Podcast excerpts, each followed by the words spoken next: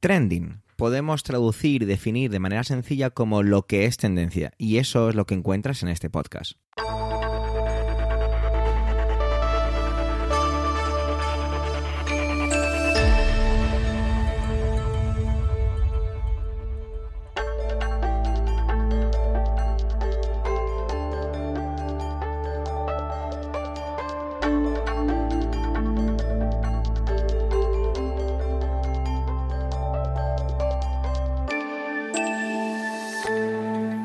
Este es el capítulo 225, 225 del 22 del mes de septiembre de 2022. Sí, no puede haber más doses en esta presentación y cuenta con las intervenciones de Manuel Castaño, Antonio Rentero y un servidor, Javier Soler, que también hago un poquito de presentador de todo esto.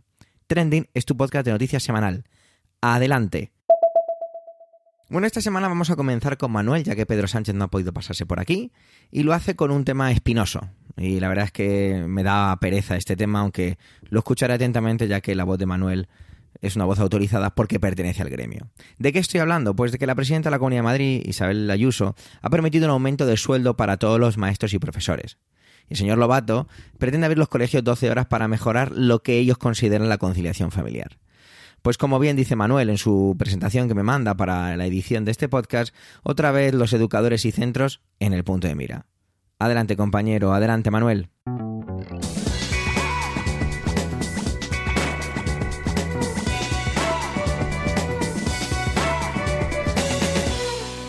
Hola oyentes, hola equipo trending. Ya les dije yo en el capítulo anterior que se me antojaba jugosa la presencia de la familia real española en el funeral de Estado de Isabel II. Y así ha sido, lo habrán podido comprobar. No voy a entrar yo en ello, pues creo que las imágenes que han circulado son suficientemente ilustrativas.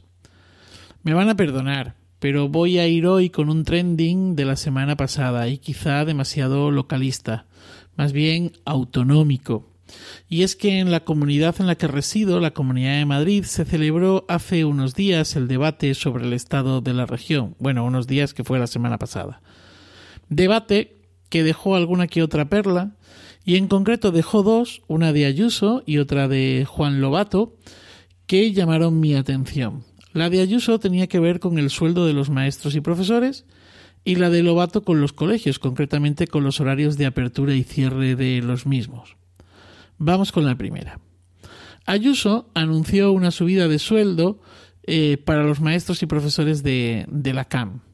A los primeros, a los maestros, se les incrementará un 70 eh, euros en su salario mensual y a los segundos, a los profesores, el aumento llegará a los 90 euros. Esto se hará tanto para maestros como profesores de públicos, colegios públicos, centros públicos y concertados un aumento que se hará efectivo a partir del 1 de enero de 2023. Según datos de un estudio del sindicato UGT, los maestros y profesores de la Comunidad de Madrid pues han iniciado este curso y lo vienen haciendo desde hace años en el grupo de los peor pagados de España o en España. Dependiendo del grado profesional, están a la cola o entre los tres últimos de la geografía nacional. Con este incremento, con el incremento anunciado por Ayuso, pues adelantarán a cinco comunidades autónomas. Ahora, adelantar a cinco comunidades autónomas tampoco es tanto, ¿eh? porque seguirán estando en el pelotón de cola. Los sindicatos reclaman la equiparación salarial de todas las comunidades, algo que yo creo que tardaremos en conocer, bueno, si es que algún día llegamos a ello, cosa que no veo nada fácil. No he conseguido encontrar información sobre si el personal docente de las escuelas infantiles, es decir, de 0-3, también están metidos dentro del apartado maestros. Si no fuera así, estaríamos lógicamente pues ante un agravio comparativo. Y más cuando en esta comunidad autónoma, en la Comunidad de Madrid, se han reconvertido colegios en los que hay desde los 0 años hasta los 12. Vamos, que se podría dar el caso de que los docentes de tres años perciban un aumento de sueldo y los de los cursos inferiores no. De todas formas, tampoco sería de extrañar, ¿eh? Pues siendo los primeros en recibir y trabajar con alumnado en una etapa, además una etapa súper importante, pues es que son el último mono. Total. Son guardería, que no escuela y se dedican a limpiar culos y mocos. Bueno, espero que se entienda el sarcasmo, ¿eh? En cualquier caso, bienvenido sea este aumento salarial y si afecta a todo el personal docente, pues mucho mejor. Además, Ayuso prometió 20 millones de euros en salarios más. La Consejería de Educación pretende repartir estos 20 millones como complementos salariales, una especie de bonus, incentivando así a los trabajadores más productivos, a aquellos que, que enriquezcan, y leo textualmente, la oferta educativa de la región y la atención al alumnado. Me van a perdonar, pero ¿esto cómo se mide? ¿Cómo se mide? ¿Con aprobados y suspensos? ¿Con créditos de cursos realizados? ¿Con iniciativas del profesorado en materia de gamificación, TICs? ¿Con profesores y maestros TikTokers? ¿YouTubers? ¿Se bonificará a aquellos que tienen una ratio más grande?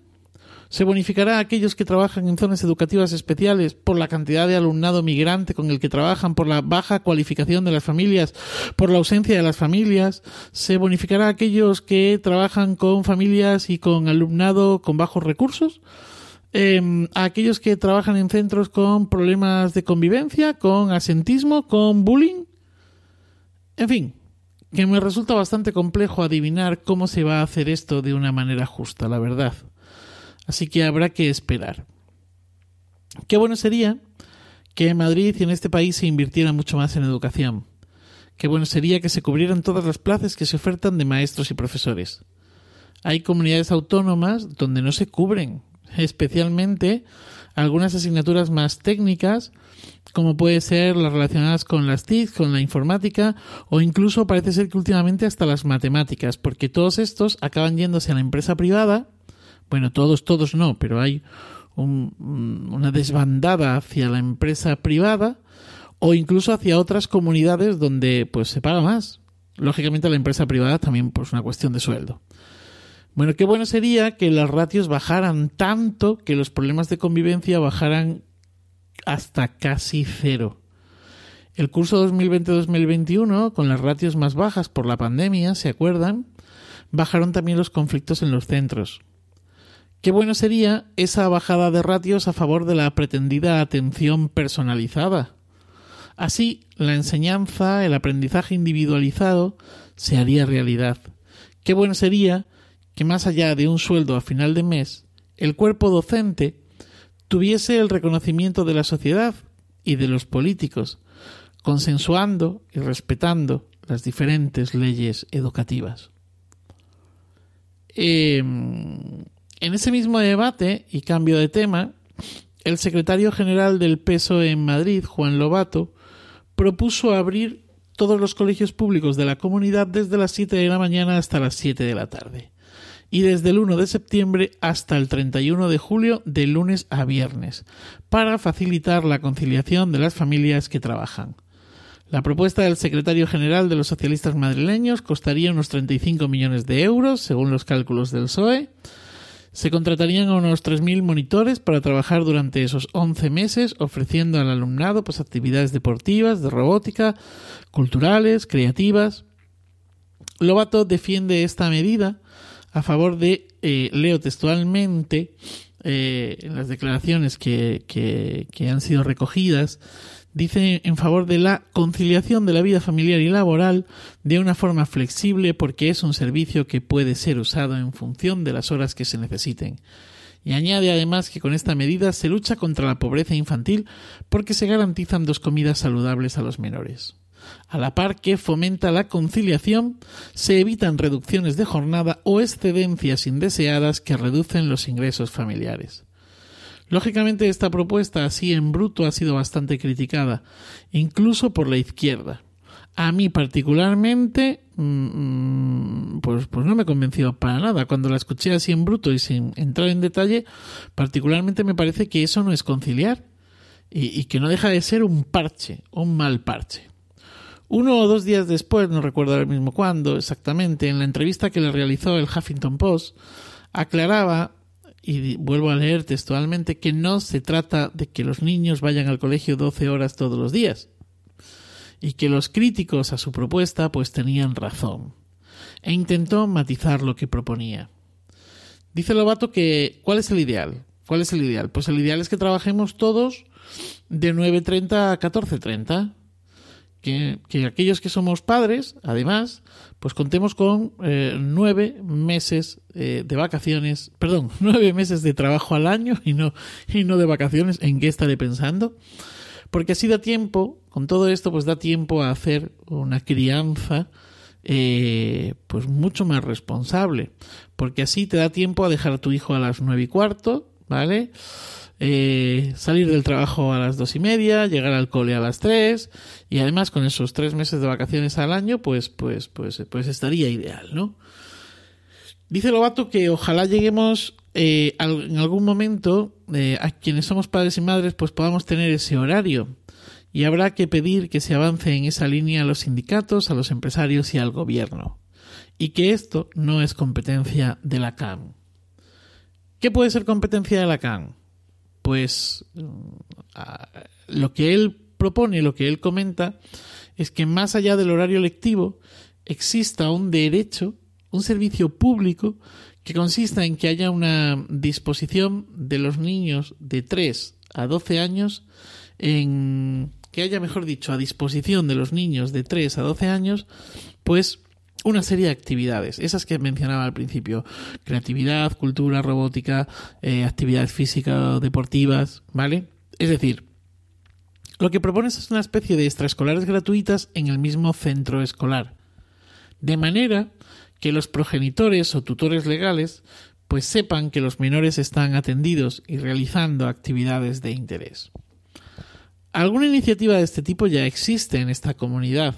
Yo conozco de cerca la que los salesianos tienen a través de su plataforma social Pinardi, donde una vez acabada la jornada escolar, pues un equipo de educadores, trabajadores sociales, orientadores, psicólogos, entran en los centros y ofrecen un refuerzo escolar para estudio, deberes y ofrecen también alternativas de ocio creativas. Bueno, y no solamente a los alumnos del centro escolar vinculado a los salesianos, sino que trabajan con menores del barrio, es decir, la actividad o este apoyo o esta asistencia está abierta a los menores del barrio que precisan esta ayuda. Y además, en muchos casos, se les da la merienda. La iniciativa que propone Lobato ya se hace en otros países y cuenta con unas infraestructuras que ya existen, que son los centros públicos, los colegios. Lo público debería, según su propuesta, dar una respuesta que desde lo privado o concertado ya se está dando y a la que tienen acceso solo aquellos que se lo pueden permitir. Escuchadas o leídas sus explicaciones, bueno, me convencen algo más, pero insisto, el día a día de muchas familias en esta comunidad, y me imagino que en otras también, es una locura absoluta en materia de conciliación, porque es mentira, porque la conciliación pues no existe, porque nos queda mucho por hacer.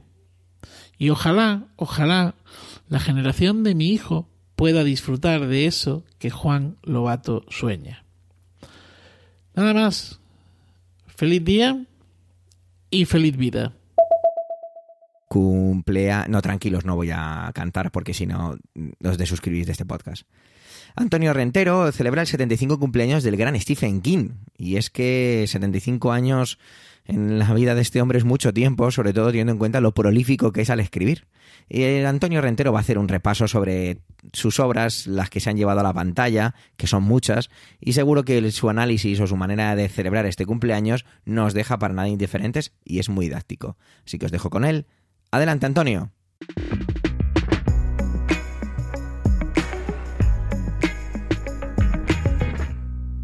Saludos, soy Antonio Rentero y esta semana en Trending voy a hablaros de autores que escriben sobre sí mismos aunque con otro nombre. En este caso no con un sobrenombre como autor, que sí que lo ha hecho en alguna ocasión, sino como sobrenombre en cuanto al personaje.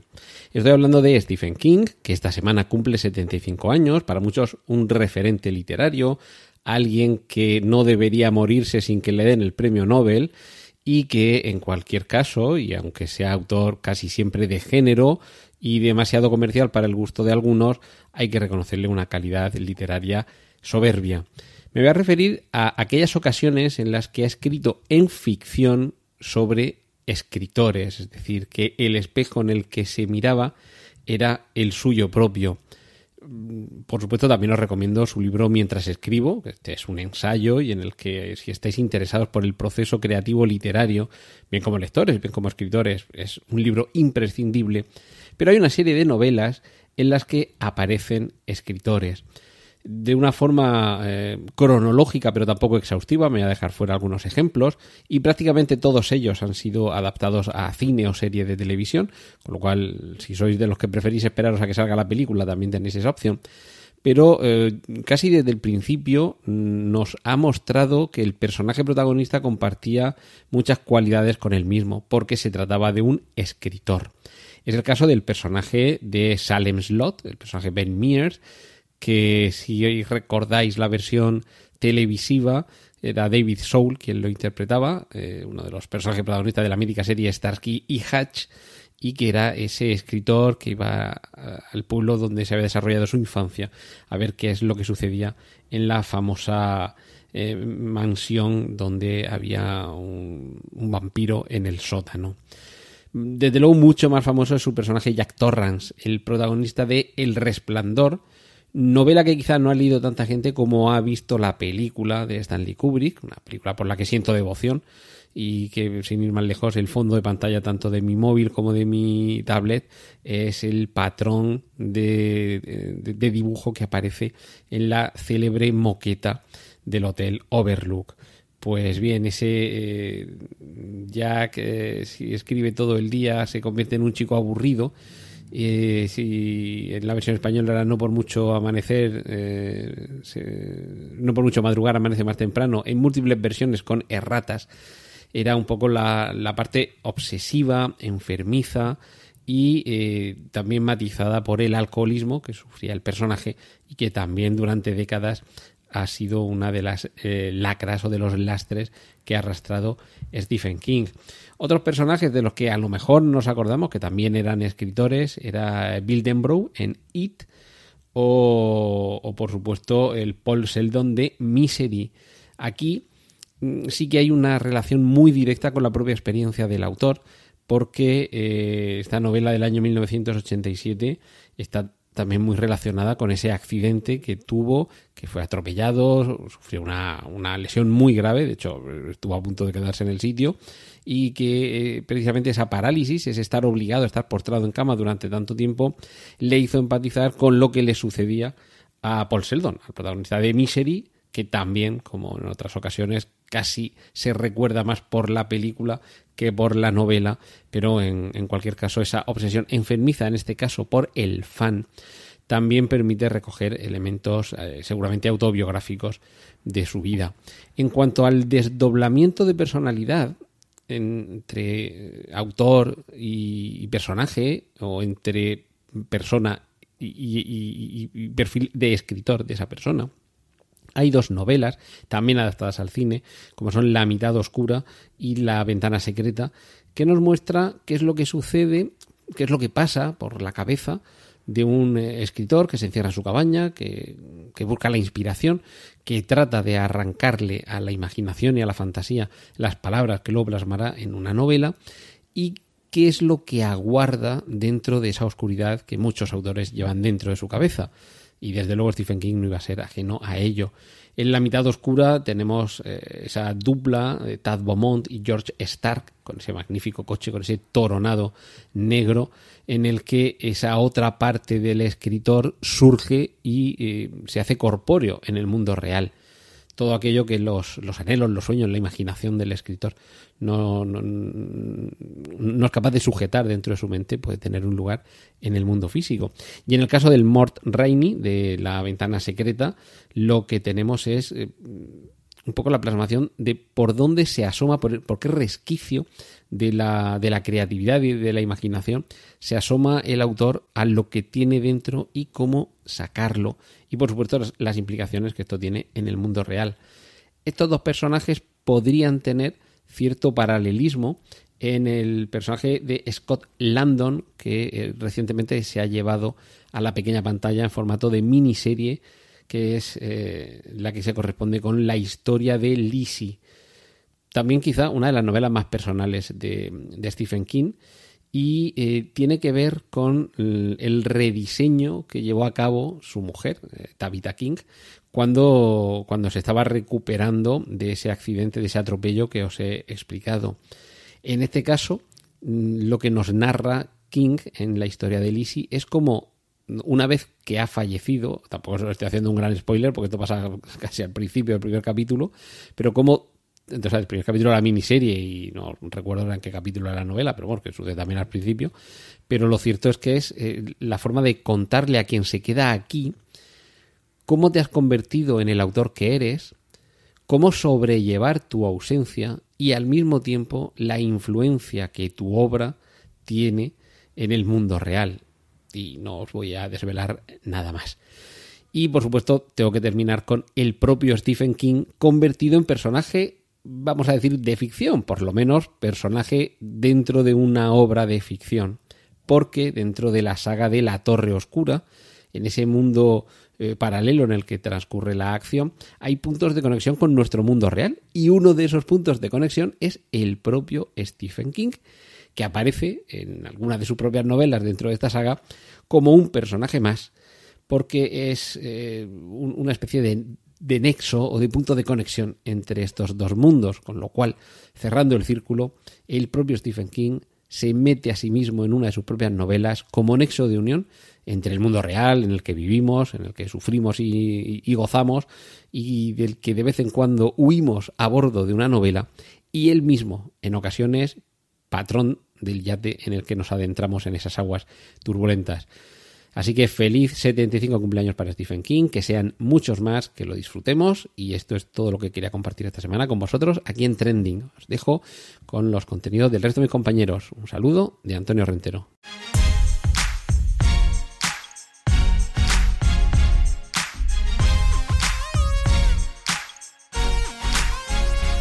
En un principio había pensado hablaros de la serie Cassian Andor. ¿Qué es la serie Cassian Andor? Pues es una serie que se estrenaba ayer miércoles en Disney Plus y que tiene que ver con el universo de Star Wars. En el momento de grabar esta, esta intervención, todavía no he visto eh, los capítulos. Seguramente cuando escuchéis esto ya lo habré hecho. Sin embargo, dije que bueno, que no, que como Antonio Rentero traía a Stephen King y al final éramos solo tres esta semana, ya que Pedro Sánchez no podía, y Manuel traía otra cosa, pues traer otra cosa, traer otro tema relacionado con el mundo audiovisual, con el mundo del entretenimiento, pues no era demasiado acertado. Así que me dispuse a navegar un poquito por nuestro amigo Twitter. Y me encontré con que, bueno, pues con que está siendo el debate general de la Asamblea General de las Naciones Unidas en Nueva York. Y la imagen me metí directamente en la página de las Naciones Unidas es muy, es muy peliculera, si me lo vais, si me lo podéis permitir. Es esa gran sala que hemos visto, pues sí, en muchas películas también, en la que aparece un gran atril, en el que interviene, en que aparece la persona que está hablando en ese momento. De hecho, la foto que estoy viendo es pues del secretario general de las Naciones Unidas, el bueno de Antonio Guterres, eh, nuestro vecino portugués, que se dirige a todo un auditorio de personas que están sentadas en grandes mesas y en grupos más o menos de seis personas aproximadamente en una sala gigantesca y sobre todo se ve que tiene unos como una altura muy elevada.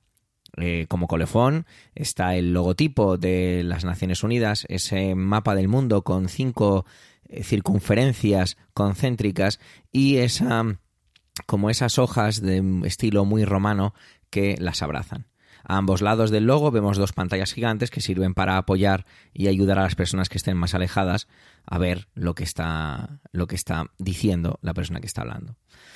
Eh, cualquiera podría adivinar, y estoy seguro que no voy a decir nada, de hecho os lo propongo casi a modo de juego, a ver si sois capaces de adivinar de qué habló el, el bueno de Antonio Guterres, Antonio, Antonio, perdón, Guterres, el secretario general de las Naciones Unidas. ¿De qué pudo hablar?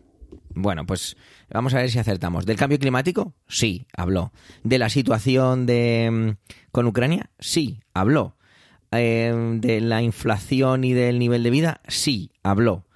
¿Y sobre qué más? Bueno, pues sobre que hay que tomarse estas cosas en serio. Hemos escuchado ya tantas veces este tipo de discursos que parece que ya estamos cansados. Y yo me confieso cansado, mucho muy, muy cansado. Por eso no me, no me producía ninguna sensación de novedad o ni siquiera trending el hecho de que el pues eso, el secretario general de las Naciones Unidas haga un discurso de esta índole.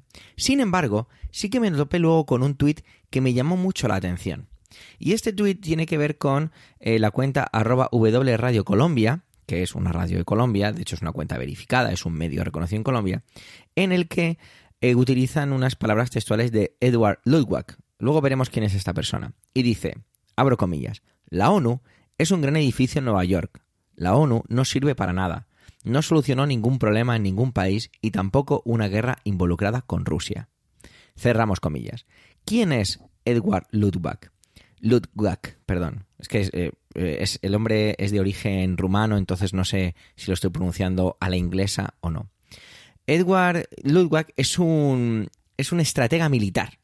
La verdad es que esta, este tipo de definición me cuesta un poco entender de qué va. Me he leído toda su biografía y su carrera y bueno, pues es una persona que se ha especializado en eso, en todo lo que tiene que ver con conflictos internacionales y que ha escrito varios libros, algunos de ellos muy reconocidos. Yo, hasta que me he encontrado con este tuit, no tenía ni idea de quién es, de quién era, perdón, bueno, perdón, quién es Edward Ludwig.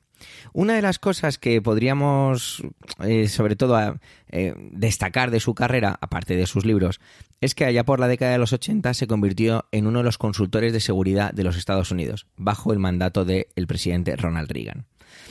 Eh, Ludwig, al hacer esta afirmación, yo lo siento, y a lo mejor aquí se os encienden algunas alarmas, no podía estar más de acuerdo. Diréis, Javier ha perdido la cabeza. Es posible, o es, o es posible también que la he perdido hace mucho tiempo. Ya eh, la conclusión a la que a la que quiero llegar al unir estas dos, estas dos ideas o estos dos lugares, es decir, el discurso inaugural del secretario de la ONU, hablando sobre lo que cualquier persona es capaz de mm, adivinar, bueno, es que es evidente sobre qué temas se van a tratar, y que una persona como Edward Luckback, una persona con cierto impacto en todo lo que tiene que ver con la estrategia internacional, diga algo así, eh, hace que se nos vean las vergüenzas. Y lo digo agitando las manos, lo que pasa es que no lo podéis ver. ¿Por qué digo esto? Porque la política está desgastada. Lo he dicho muchas veces en mis intervenciones y esta es una prueba más. No quiero decir con esto que, esté bien o mal, simplemente creo que es así y, que no hay que darle muchas más vueltas a este molino. La opinión pública está un poco cansada, yo creo, de toda esta situación y de toda esta... Eh, inmovilismo o de esas palabras o esos gestos que se quedan ahí y de repente aparece un discurso de esta índole que puede llegar a calar. No tengo ni idea, pese a haberme leído la biografía, o más bien la trayectoria, mejor dicho, no la biografía. Me he leído la trayectoria de esta persona, de Edward Ludwig. Desconozco si es más de un lado, de otro, de más de más tirando hacia la derecha, a la izquierda. No va de eso. No me, no me importa esa parte. No, no, no quiero entrar en ese detalle. Lo que quiero entrar es en lo fácil que puede resultar que nos sintamos atraídos, los ciudadanos de a pie, los que tenemos problemas reales, supongo, o normales, mejor dicho, acerca de ciertos discursos. Y enseguida se me vienen a la mente un montón de situaciones o un montón de discursos políticos que tenemos pues, aquí mismo, en nuestro país, en España. Acerca de, de esos discursos incendiarios por parte de Vox, de esos discursos bueno, venga, sí, voy a utilizar la misma, las mismas palabras para que veáis que no, no tiendo más hacia un lado o hacia otro. Intento ser lo más imparcial posible tratando de mostrar lo que yo opino sobre todo esto. Y es, o discursos también incendiarios por parte de Podemos, o del PSOE, o del PP, o del, o del otro. O, como veis, eh, y los meto a todos en el mismo saco. Lo que, lo que quiero decir al decir que se nos ven las, las, se nos ven las vestiduras, se nos ven los rotos de todo esto, es que todos estos sistemas, hace tiempo tú podías a lo mejor escuchar a alguien decir es que los políticos no sirven para nada o la ONU no sirve para nada. Pero ahora empezamos a escuchar o empieza a ser normalizado que gente con cierta trayectoria, como es este Edward Ludwig, o con cierto peso específico en sus opiniones en cuanto al contexto internacional, pues se hagan, se hagan eco o que tengan cierta trascendencia. ¿La ONU sirve para algo? Yo creo que sí, pero creo que sirve para mucho menos de lo que debería servir. Esta es mi opinión. Es mi opinión en cuanto a lo que veo, en cuanto a lo que percibo por los medios. No puedo decir que me haya puesto a investigar exactamente qué hace la ONU en cada momento, pero sí que puedo decir que es muy doloroso ver todo esto y ver cómo al final no dejan de ser hombres y mujeres vestidos de traje, hablando y hablando. Y esas palabras al final sí que es cierto que pueden llevar a algún sitio, pero nos están demostrando que se quedan ahí y que no se avanza. La guerra en Ucrania es una guerra que se transmite por Twitter y ya está, y está ahí, y no nos importa. Hemos pasado a, a que sea otro trending más. Eh, la crisis energética ha pasado de exactamente igual. No nos importa nada, porque tampoco nos dejan que nos importe. Pero ese quizás fuera otro tema. La conclusión, y ya me despido porque llevo ocho minutacos dándoos la brasa, es ¿El discurso inaugural de la ONU era predecible? Sí. ¿Que empiecen a aparecer figuras internacionales reconocidas o que tienen cierto peso específico diciendo que la ONU no sirve para nada? ¿Era predecible? Bueno, pues a lo mejor también sí. Gracias por llegar hasta aquí, hasta el final, y por supuesto por el tiempo empleado en escucharnos a cada uno de nosotros en este capítulo ducentésimo vigésimo quinto. Tenéis nuestra cuenta de Twitter, arroba trendingpod, y las de las voces de hoy en emilcar.fm barra trending. A vuestra entera disposición, como siempre. Un saludo y hasta la semana que viene.